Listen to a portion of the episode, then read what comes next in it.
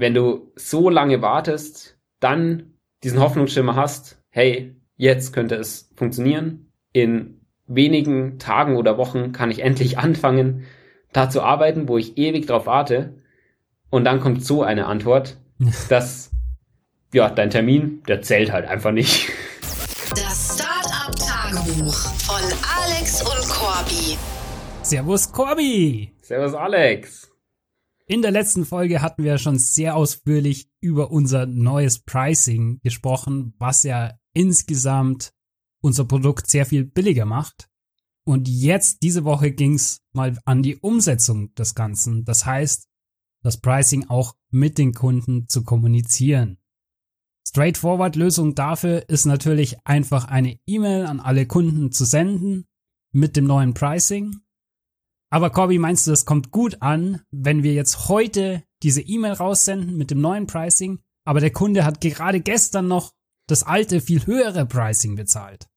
Ja, das ist natürlich nervig. Selbst wenn es irgendwie das Renewal Date ein, zwei Tage in der Zukunft liegt und die, die Nachricht irgendwie erst nach zwei Tagen lesen und dann sich denken, ja Mist, hätte ich das doch mal früher angeschaut, die Nachricht, dann hätte ich jetzt diesen Monat viel weniger bezahlen müssen.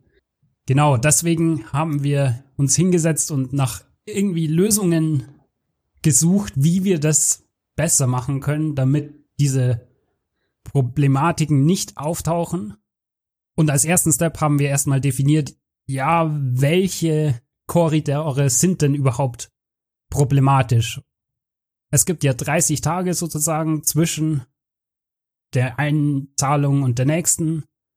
Und wie du schon meintest, Kurz vor der neuen Rechnung und kurz danach ist beides ziemlich schlecht.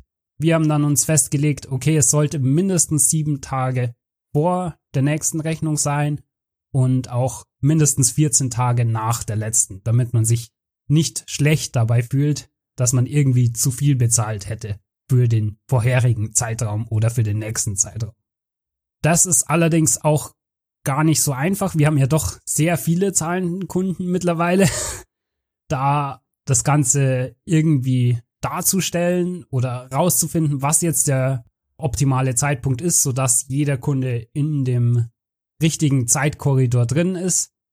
Aber da kam uns dann doch die Idee, dass wir dafür tatsächlich Notion benutzen können. Das heißt, wir haben da so eine Database mit allen unseren Kunden gemacht und eingetragen, an welchem Datum als nächstes die Subscription renewed wird und dann eben diese Regeln applied, sieben Tage davor oder 14 Tage danach die Kommunikation nicht durchzuführen.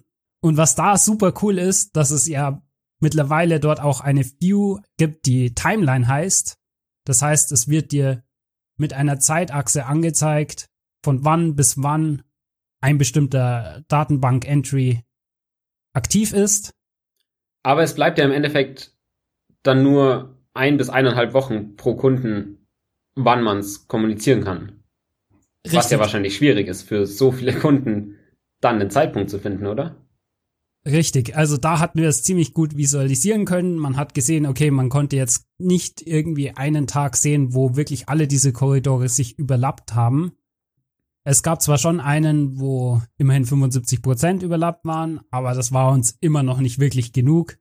Und deswegen haben wir uns dann dazu entschieden, okay, es gibt nicht wirklich einen guten Zeitpunkt für diese Kommunikation, deswegen werden wir es doch peu à peu machen, so dass für jeden Kunden es in diesem Zeitkorridor passiert.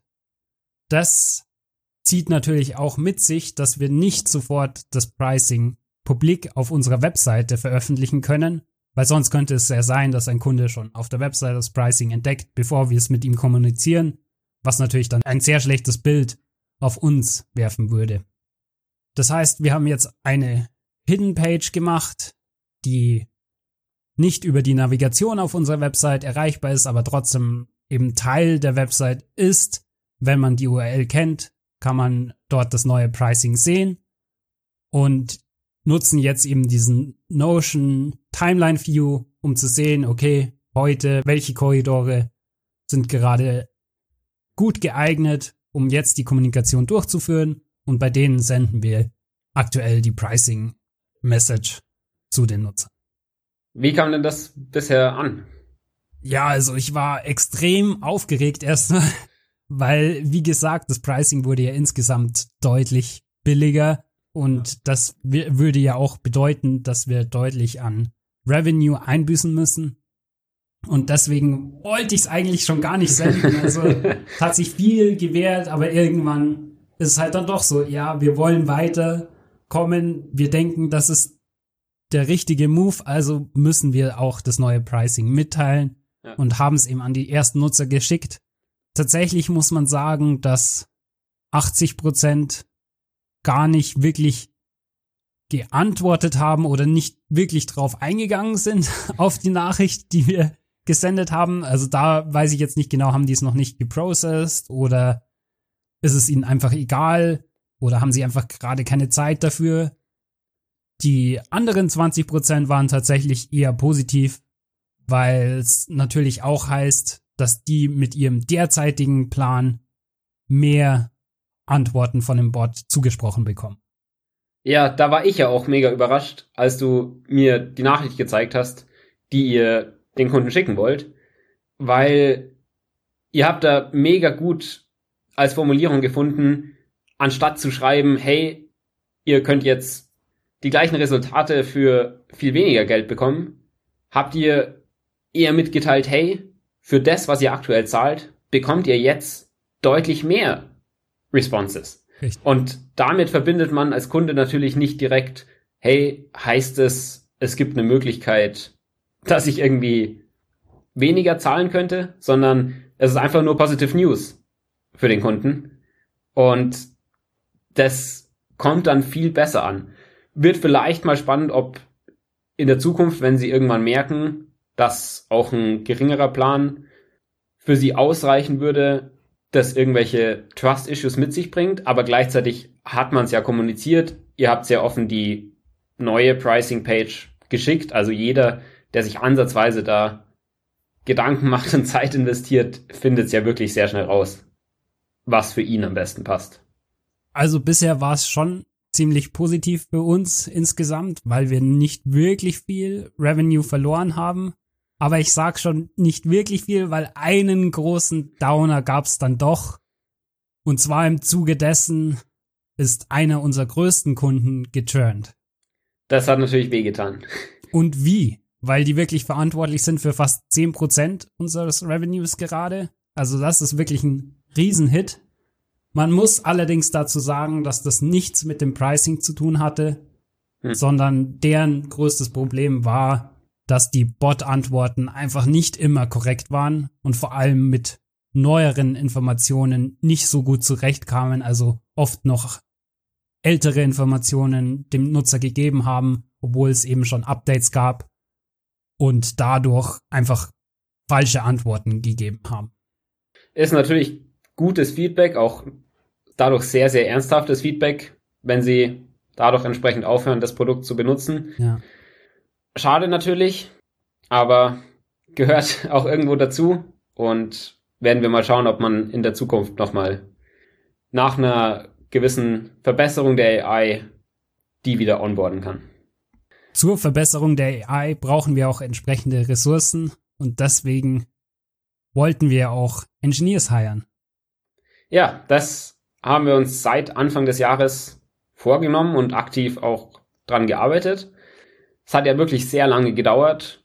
Wir haben sehr viele Interviews gemacht, um einen passenden Engineer zu finden, bei dem wir zuversichtlich sind, dass er ein guter Fit für die Company ist und wirklich viel Mehrwert bringen kann. Nach einem halben Jahr haben wir dann tatsächlich Salman gefunden. Der lebt aktuell in der Türkei, kommt ursprünglich aus dem Iran und der war auch sehr excited, unserer Company zu joinen und wir fanden ihn gut, also das war wirklich ein gutes Match. Er hat dann den Vertrag auch am 1. Juni unterschrieben als unser erster Backend-Engineer. Nice, endlich. Ja, er wollte dann als erste Straightforward-Lösung die Blue Card beantragen, die man ja bekommen mhm. kann, wenn man einen Hochschulabschluss hat. Ja. Und dafür hat dann angefangen, ein Freund, der noch im Iran wohnt, zu beauftragen, seine Zeugnisse von der Uni zu holen und die übersetzen zu lassen ins Englische. Weil das sind quasi die Requirements, um die Blue Card dann zu bekommen. Hat er seine Zeugnisse gar nicht irgendwie selbst? Tatsächlich, die müssen ja auch beglaubigt sein. Okay. Also es reicht wahrscheinlich nicht, wenn du nur irgendwo einen Scan hast. Trotzdem ist natürlich blöd, wenn man sie nicht hat. Das heißt, das hat schon mal ein bisschen gedauert. Mhm. Und er hat dann insgesamt gemeint, ja, es wird jetzt irgendwie zu kompliziert, auch mit der ganzen Übersetzung noch. Und er weiß nicht, ob es tatsächlich klappt. Und hat sich deswegen dafür entschieden, auf ein anderes Visum zu gehen, nämlich das Arbeitsvisum für Fachkräfte.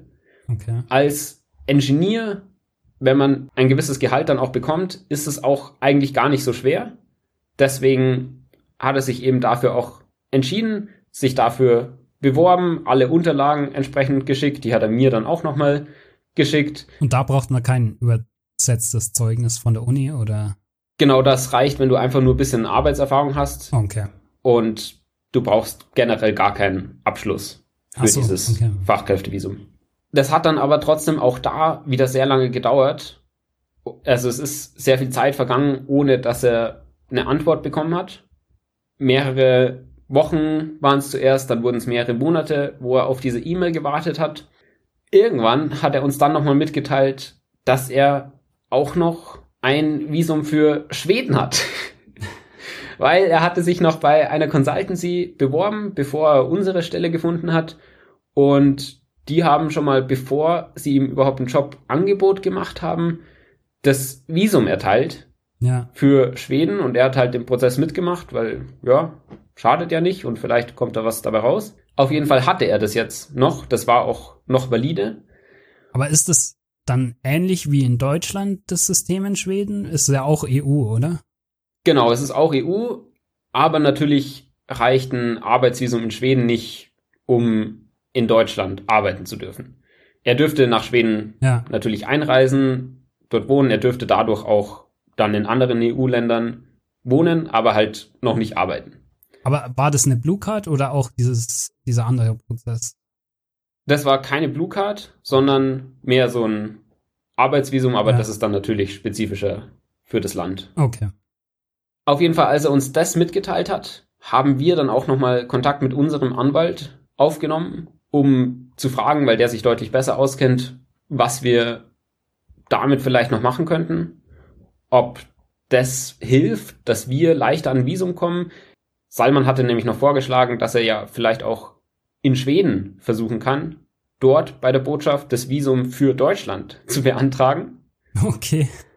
Und da hat unser Anwalt auch gemeint, ja, das ist wahrscheinlich nicht machbar. Auch war das dann irgendwann ja so, dass er schon in der Türkei länger gewartet hat auf die Antwort. Ja. Und das würde den Prozess ja nochmal quasi neu starten.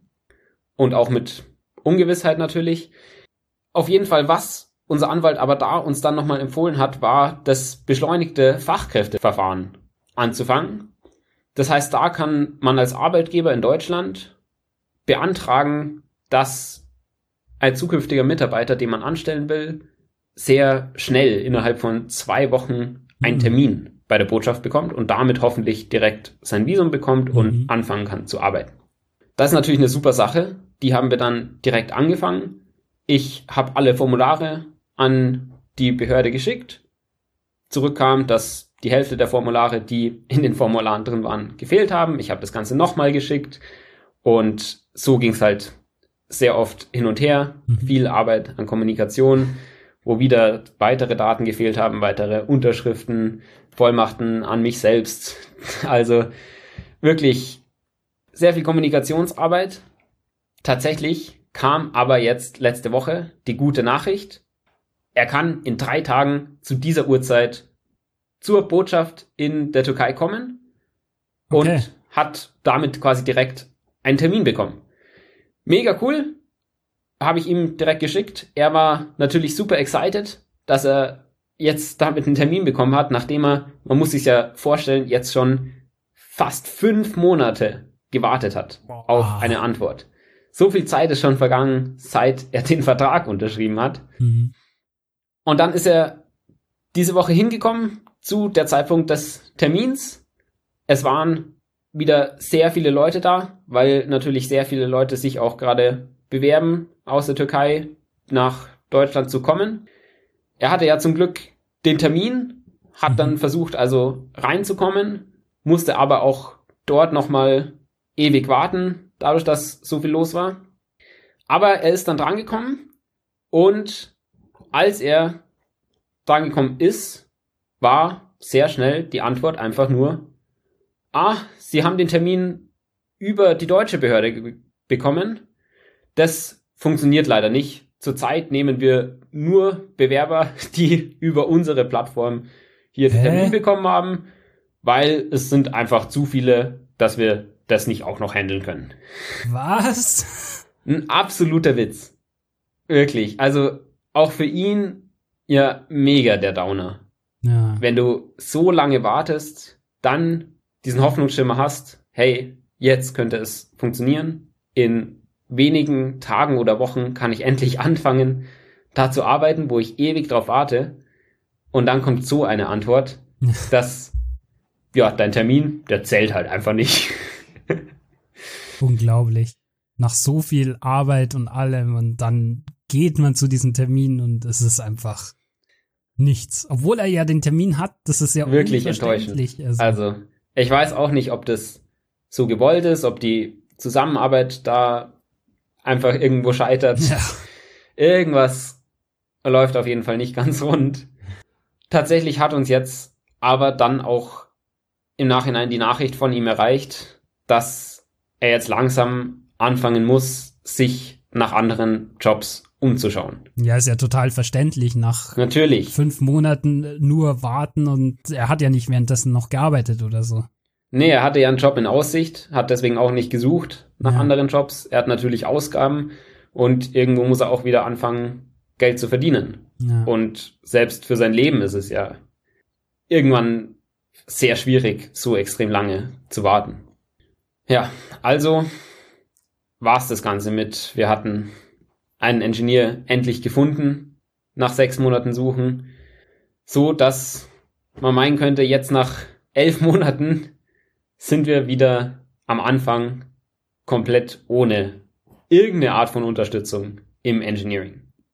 Schrecklich. Aber zum Glück haben wir ja nicht aufgehört zu suchen, als wir Simon gefunden haben. Weil es war natürlich noch nicht fest, ob das mit dem Visum klappt oder wie lange das auch dauert. Wir hatten ja keine Erfahrung von irgendeinem Beispiel davor. Deswegen haben wir die Recruiting Agency ja weiterlaufen lassen. Das heißt, die haben noch weiter gesucht nach Engineers für uns. Ab und zu haben mhm. wir da Leute interviewt und glücklicherweise war da eben auch ein guter Match dabei, nämlich der Agustin, der ja jetzt auch schon seit über zwei Monaten bei uns arbeitet und uns wirklich gut im Engineering unterstützt. Das heißt, da mega das Learning, dass das wirklich wichtig ist, dass man sich nicht darauf verlässt, wenn man jemanden findet, den man heiren will, dass alles visumsmäßige auch klappt, weil da wären wir ja wirklich jetzt nochmal sehr weit weg von dem, wo wir aktuell sind, wenn wir keinen weiteren Ingenieur hätten und nochmal komplett von Anfang an einen weiteren, weitere Unterstützung da finden müssten.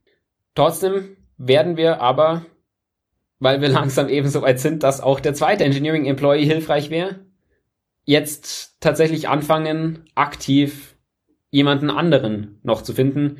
Vor allem jemanden im Full-Stack-Bereich, weil Arostin ja sehr viel Backend macht, ich auch nicht so viel Frontend-Erfahrung habe und das auch nicht die beste Investition meiner Zeit ist.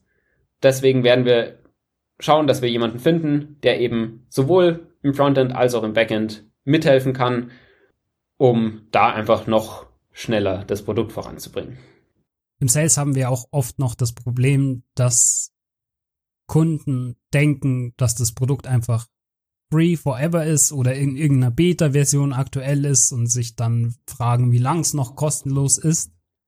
deswegen hatten wir da irgendwie auch noch nach Lösungen gesucht und uns kam echt eine super gute Idee, dass wir das einfach klar direkt dem User präsentieren in unserem Produkt, wie viele Tage er noch offen hat in seinem Free Trial, weil wir ja 14 Tage kostenlos die vollen Funktionalitäten unseres Produkts anbieten.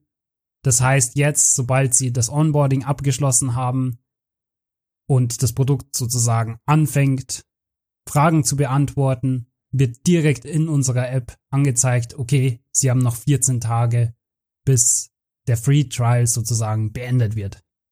Genau, um da auch ein bisschen Urgency hinzubekommen, hat unser Designer das auch so gemacht, dass umso weniger es wird, umso mehr ändert sich natürlich auch die Farbe, dass es dann vom Grün auf irgendwann gelb wird und bei wenigen Tagen in Rot stark angezeigt wird, dass man eben nur noch zwei, drei Tage left im Free Trial hat, was hoffentlich bei manchen Leuten dann so ein bisschen das Gefühl erzeugt, dass sie jetzt sich drum kümmern müssen, weil sie ja nicht wollen, dass der Bot auf einmal aufhört, Fragen zu beantworten. Ein weiteres Problem war ja auch, dass unser Web-Chatbot aktuell noch nicht von wirklich sehr vielen Kunden verwendet wird. Ich meine, wir haben immerhin drei Kunden, die es schon aktiv in ihre Website integriert haben, aber das ist natürlich nur ein kleiner Teil unserer gesamten Kunden. Und aktuell hatten wir auch den Web-Chatbot immer nur einzeln an jeden Kunden geschickt, damit sie das einfach sich anschauen können und testen können. Aber jetzt wollten wir eben noch mehr Aufmerksamkeit auf unseren Web-Chatbot lenken, ohne dass wir selbst proaktiv diesen Web-Chatbot an sie senden müssen. Dafür haben wir jetzt einen Banner auf unserem Dashboard ganz oben hinzugefügt. Sobald also das Onboarding finished ist und sie mehr in diesem Standard-Flow sind, wo man dann auch eher langsam in die Richtung kommt, dass man noch mehr ausprobieren kann, wird eben dieser Banner angezeigt mit einem Link, wo Sie den Web-Chatbot direkt für Ihre eigene Community ausprobieren können. Das haben wir jetzt mal hinzugefügt. Wird auf jeden Fall spannend, ob dadurch mal proaktiv von Kunden tatsächlich die Request kommt, hey, sie hätten es gerne. Tatsächlich hat diese Woche auch per Telegram mal wieder jemand gefragt, ob wir denn irgendwann mal planen, unseren Chatbot auch auf Websites anzubieten. Hm. Also da merkt man schon sehr klar, ja, die haben einfach keine Ahnung, dass das Ding existiert. Ja. Deswegen hoffen wir, dass wir da auch mehr Leute bekommen, die den Web-Chatbot integrieren und damit mehr Responses eben bei uns auch kaufen. Das war's für diese Woche in Product Updates.